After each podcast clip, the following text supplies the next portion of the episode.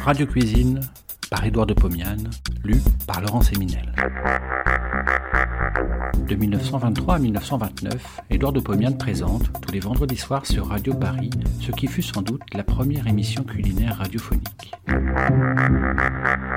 Cela s'appelait Radio Cuisine. Près d'un siècle plus tard, nous donnons à réentendre ces quelques 200 chroniques qui firent la joie des auditeurs de l'époque. Semaine, le haut de côtelette aux haricots. Certes, comme tout le monde, vous ressentez les effets de la crise. Je souhaite que cette dernière ne fasse que vous effleurer. En tout cas, aujourd'hui, vous y pensez certainement, tout comme moi, car c'est le 15 janvier, jour du terme.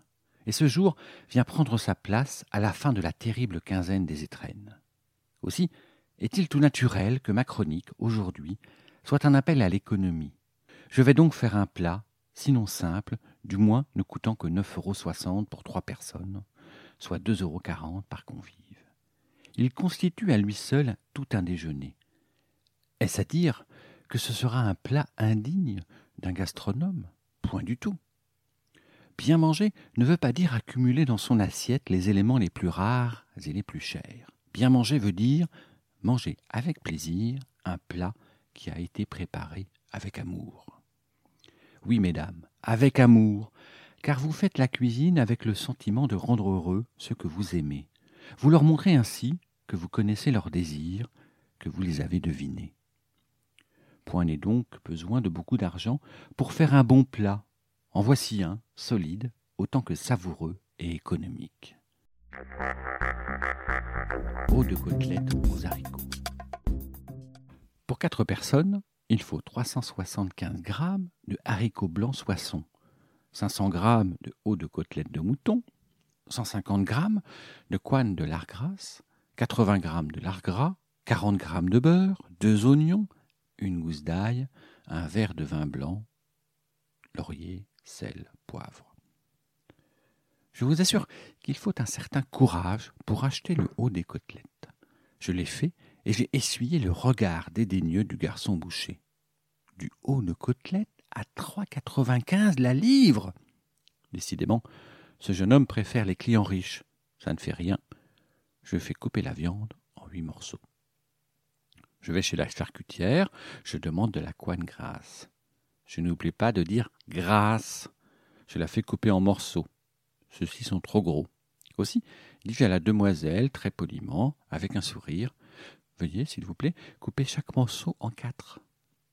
Et là, la demoiselle n'a pas le sourire. Avec ses yeux bleus et sa figure de fromage de Hollande bien astiquée, elle ne me regarde même plus, lorsque pour tout achat supplémentaire, je demande un demi-quart de lard gras.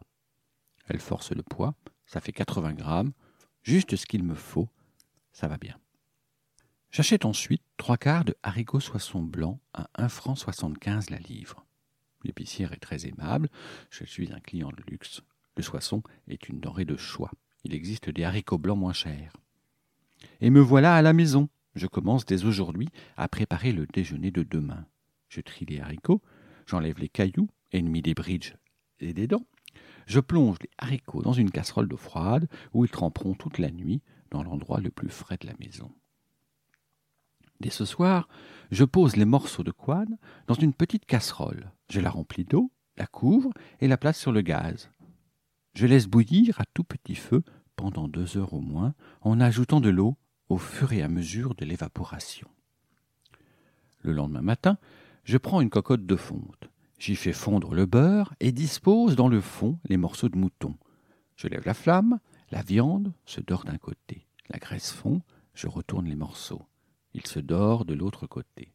J'ajoute les deux oignons coupés menus et la gousse d'ail écrasée d'un coup de poing sous la lame d'un couteau. Je laisse prendre couleur. Ça commence à sentir très bon. Je sale très légèrement. Sur cette viande, je verse de l'eau bouillante, de façon à la couvrir. J'ajoute les haricots, j'ajoute de l'eau. Les haricots flottent à leur aise. Je vais chercher la petite casserole au coin. Elles sont réunies en un seul bloc gélifié. Je l'extrais et l'ajoute au haricot. La gélatine fond. Les couennes déjà cuites s'éparpillent, je poivre. J'ajoute deux feuilles de laurier, deux branches de thym. Je lève la flamme, ça bout. Je couvre le récipient. Ah J'allais oublier le vin blanc. Je le verse dans la marmite. Je rétablis l'ébullition. Je baisse le feu et me rends à mon travail tout en recommandant aux miens de surveiller les haricots. J'ai la promesse formelle qu'on rajoutera de l'eau si elle venait à se raréfier et qu'à l'aide d'une spatule de bois, on vérifiera si les haricots et surtout les couennes n'attachent pas au fond. La cuisson durera une heure et demie. Alors, il faudra goûter les haricots. S'ils sont cuits, on n'a qu'à éteindre la flamme. À midi, on la rallume et sur un tout petit feu, le plat se réchauffe. J'arrive à midi et demi. Une suave odeur emplit la cuisine. Je vais terminer le plat. Je coupe le lard en menus morceaux, je le fais fondre dans une poêle avec un tout petit morceau de beurre. La graisse suinte, les lardons se dessèchent. Je verse le tout dans la cocotte. Je mélange, je goûte, un peu de sel, un peu de poivre. Je saisis la marmite par les deux oreilles. Je la porte sur la table. Je soulève le couvercle. Une vapeur parfumée s'échappe brusquement. C'est une joie. Du cassoulet. Mais non, ce n'est pas du cassoulet. Ça manque de saucisse et de confit d'oie. Et avec ça, pour les fines bouches, un verre d'eau. Pour les autres, un verre de gros rouge, du dur, celui qui pousse. J'allais dire au crime, suivant l'expression consacrée. Non, du gros rouge qui pousse au courage, au courage de surmonter toutes les crises. Le mois prochain, je boirai peut-être un petit Beaujolais. Bon appétit et à la semaine prochaine.